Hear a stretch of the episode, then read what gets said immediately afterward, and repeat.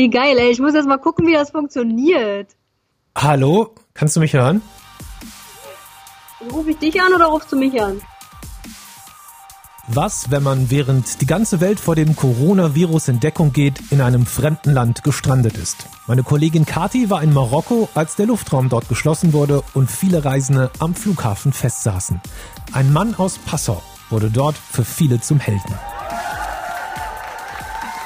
Heute ist Dienstag, der 24.03.20.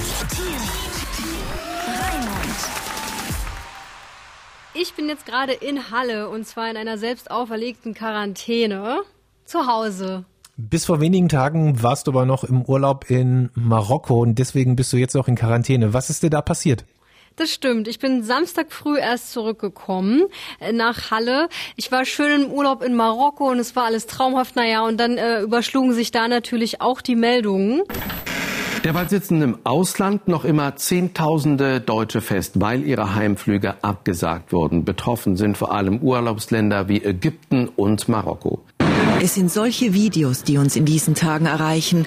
Bevor wir von der Fähre durften, wurden wir dann noch von der Polizei mit Waffen aufgehalten. Wir sind jetzt im Hostel untergekommen und uns geht es eigentlich ganz gut, aber wir warten auf Informationen. Ja. Wir sind im engen Austausch mit der Botschaft, die uns leider auch nicht weiterhelfen kann.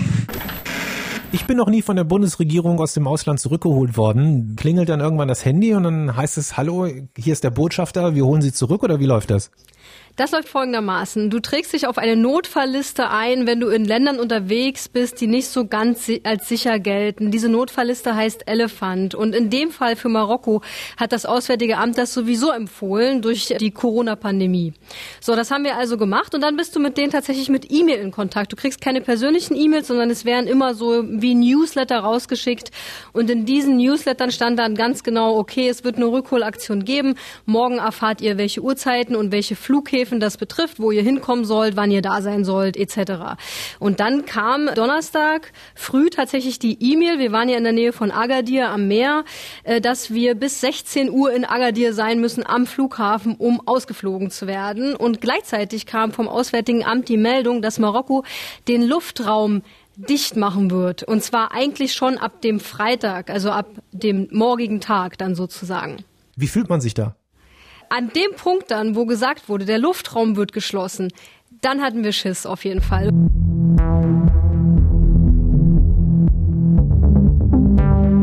Und dann haben wir unsere Rucksäcke gestopft, sind ins nächste Taxi gesprungen, ja, und sind an den Flughafen gefahren. Und auf der Fahrt, ich war auf jeden Fall richtig nervös. Mein Freund war eigentlich relativ entspannt noch. Aber einer von beiden muss, muss entspannt sein, ne? Sonst machst du dich ja richtig kaputt. Dann seid ihr an diesem Flughafen angekommen. Wie war da die Situation? So, wir waren tatsächlich halb vier da, 16 Uhr sollten wir da sein, also perfektes Timing, deutsche Pünktlichkeit, ja, und am Flughafen war das absolute Chaos. Also ich kann nur Personenzahlen schätzen, ich habe die ja nicht durchgezählt, aber es waren so zwischen 600 und 800 Leuten.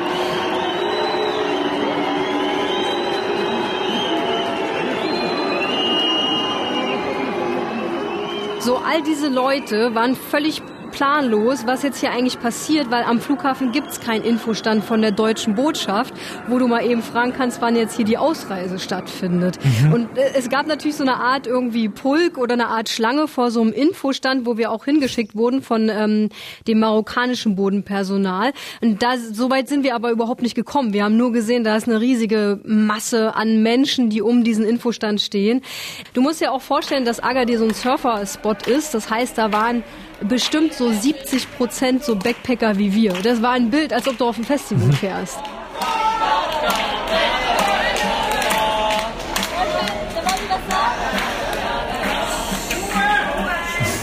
Also, wie sucht man sich dann seine Informationen zusammen, wenn da so ein riesiger Pulk ist? Dann kommen Durchsagen, kein Mensch weiß so richtig, stelle ich mir das jedenfalls vor, von wem die Durchsagen kommen. Wie habt ihr das gemacht?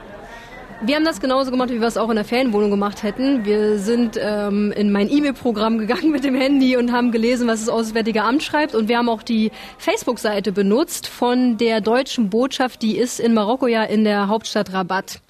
So, und das waren die Infos. Und da kam tatsächlich auch immer wieder, ja, so Postings von denen. Also, dass die gesagt haben, ja, sind jetzt alle Deutschen an den Flughäfen. Mhm. Es ging ja auch noch Flüge von Casablanca und von Marrakesch. Mhm. Und immer so tröpfchenweise. Aber so richtig konkret, wohin fliegst du?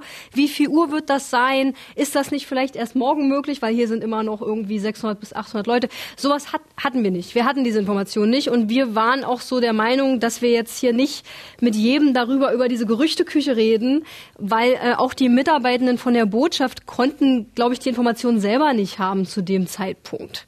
Gut, in diesem ganzen Chaos habt ihr es dann irgendwie geschafft, den richtigen Flieger zu finden? Steht man dann auf irgendeiner Liste drauf oder setzt man sich einfach hin wie im Bus?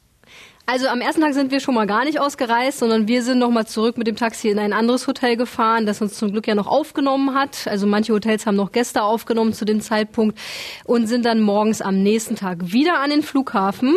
Und interessanterweise war die Situation dort plötzlich besser.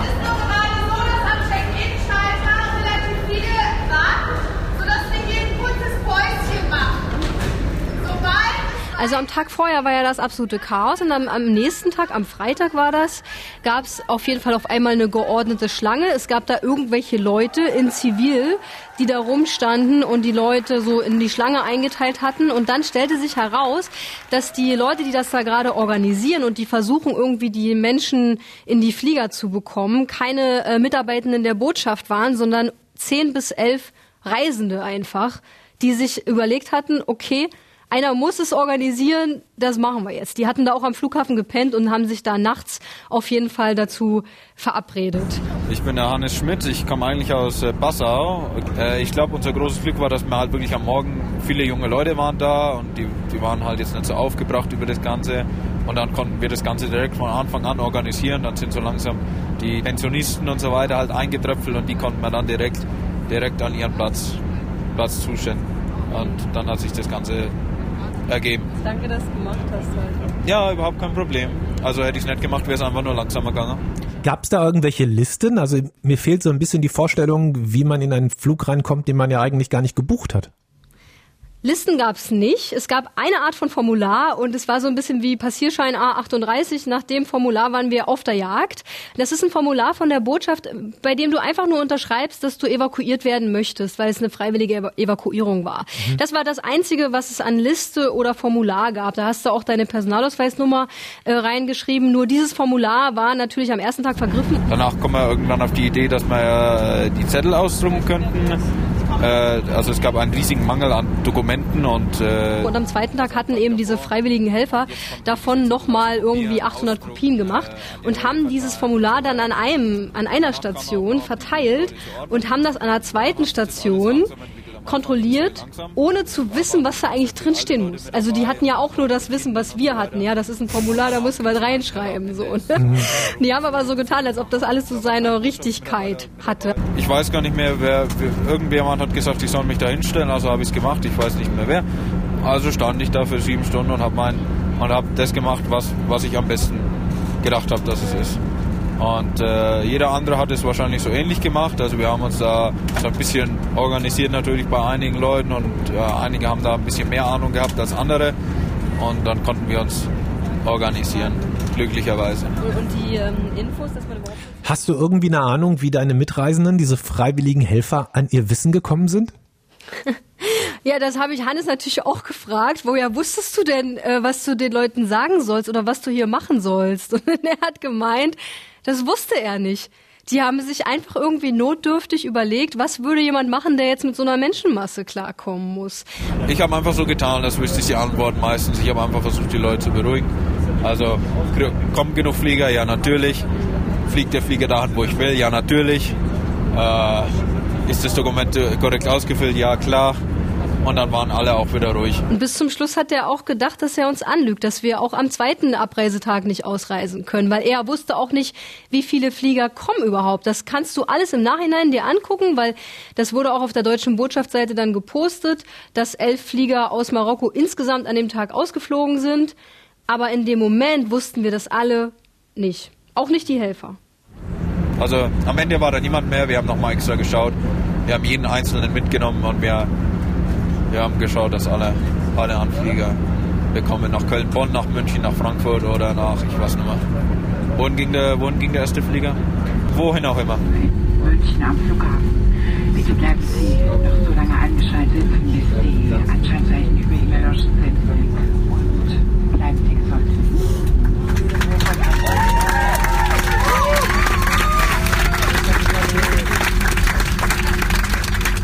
Wenn jetzt irgendjemand gerade zuhört, der genauso wie du noch vor ein paar Tagen im Ausland gestrandet ist und irgendwie nicht zurückkommt, vielleicht auch irgendwie an einem Spot in der Welt, wo, ich sag mal, nicht so viele Deutsche sind, ne? Hm. Was würdest du dem raten? Also ich würde generell sagen, versuch zurückzukommen, ähm, weil wir nicht wissen können, wie viele Monate dieser Ausnahmezustand noch herrscht. Und wenn man in einem Land ist wie Seien es die Malediven oder sei es Indien oder sei es Bali, wo sehr viele Deutsche auch gerade sind, das kann man auf Instagram ja verfolgen, dann da, da ist einfach die Gesundheitsversorgung viel schlechter und egal ob wir jung sind oder ob wir älter sind, keiner weiß so, äh, wie das sich bei dir ganz persönlich auswirkt, wenn du dich eben doch ansteckst. Und all diese Länder haben vielleicht, ich mutmaße, aber vielleicht sehr, sehr viel weniger Möglichkeiten, auch die Menschen dann gesundheitlich zu versorgen. Und äh, zum Thema zurückkommen, also das Auswärtige Amt äh, hat ja immer noch diese Elephant-Liste ähm, und da würde ich mich einfach hinwenden und würde sagen, ja Leute, ich bin leider auf den Malediven, habt ihr eine Idee? Weil ich kann natürlich auch keine offizielle Aussage treffen.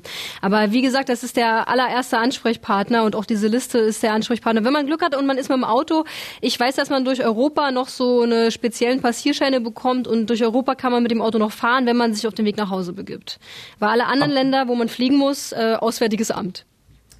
Aber da ist ja deine Erfahrung auch die Antworten. Meine Erfahrung mit dieser Liste und mit diesem Auswärtigen Amt war wirklich, wirklich gut. Da gibt man seine E-Mail-Adresse an und dann kriegt man auch Benachrichtigungen. Oder man kann auch tatsächlich die Botschaft des jeweiligen Landes anschreiben. Die haben auch E-Mail-Adressen heutzutage, die haben Facebook-Profile. Und auch wenn es einen Tag dauert, man wird momentan dort Antworten bekommen, weil das ist die absolute Priorität für die Leute, die dort arbeiten. Und wer jetzt noch ein bisschen mehr von dir hören will, was du in Marokko noch erlebt hast, außer diesem wirklich aufregenden Rückflug. Du warst ja da, weil du auch für den Mitteldeutschen Rundfunk für MDR Sputnik eine Folge von deinen Clubperlen gemacht hast, wo du durch die ganze Welt reist und dir irgendwie Clubs anguckst. Kann man sich jetzt auch online anhören, also ab dem 25. März wird die Folge online sein. Beschreib mal ein bisschen, wie ist die Clubkultur in Marokko? Ach, die Clubkultur in Marokko war sowieso schon wirklich klein. Also Ja. es gibt äh, vor allem online findest du noch nicht so viele Infos. Das kannst du dir ja nicht vorstellen wie in Deutschland, ja, wo jeder DJ irgendwie seine Seite hat und jede kleine Minibar ihre Facebook-Seite hat. Also da ist viel so über, ähm, man sagt sich Bescheid, wo was geht. Äh, es gibt auch ein, zwei so größere Veranstaltungen von internationalen Veranstaltern, zum Beispiel ein Festival, das heißt Oasis, das ist immer im September, aber so wirklich die Untergrundpartys, die ich ja immer so suche, die sind momentan sehr schwer ähm, zu finden und sowieso auch alles abgesagt in Marokko. Umso besser ist es, dass ich zumindest Musik spielen werde, auch in der Sendung, ja, um, um die lokalen Künstler da so ein bisschen zu, zu unterstützen, weil ich habe auch hauptsächlich Tracks rausgesucht, wo du so ein bisschen hörst, dass da so, ja, so Weltmusik mit einfließt und so marokkanische Volksmusik. Also ich denke, es wird auf jeden Fall eine sehr, sehr, sehr schöne Sendung mit einem sehr schönen Tausend und eine Nacht Vibe. Gibt es eigentlich sowas wie marokkanische DJ-Stars, die du da irgendwie ausfindig gemacht hast? Tatsächlich, es gibt gerade zwei Stars, die auch so weltweit immer mehr gebucht werden. Der eine heißt Armin K., der ist schon seit ein paar Jahren unterwegs, weil der auch so eine Partyreihe gegründet hat, die er exportieren könnte, äh, konnte. Und dann gibt's noch den Gadra Gadra und der ist gerade richtig am Kommen. Also der hat jetzt auch in der Panoramabar gespielt und wir wissen ja beide, wer einmal irgendwie im Berghain ist, ja, den, der kann seine Karriere darauf aufbauen. Also checkt die Folge Clubperlen, die Kati macht, ab dem 25. März online. Genau. Findet ihr auf der Seite von MDR Sputnik, sputnik.de. So sieht's aus. Dankeschön, Kati. Danke für deine Geschichte und äh, bleib gesund. Gruß in deine häusliche Quarantäne. Wie lange musst du noch? Ja, na, wir haben jetzt gesagt, wir bleiben zwei Wochen zu Hause und wir sind jetzt erst den vierten Tag zu Hause, also noch zehn. Lass dir die Zeit nicht zu lang werden. Dankeschön, Kati. Danke dir, Raimund. Team Raimund. Ein Podcast von MDR Sputnik.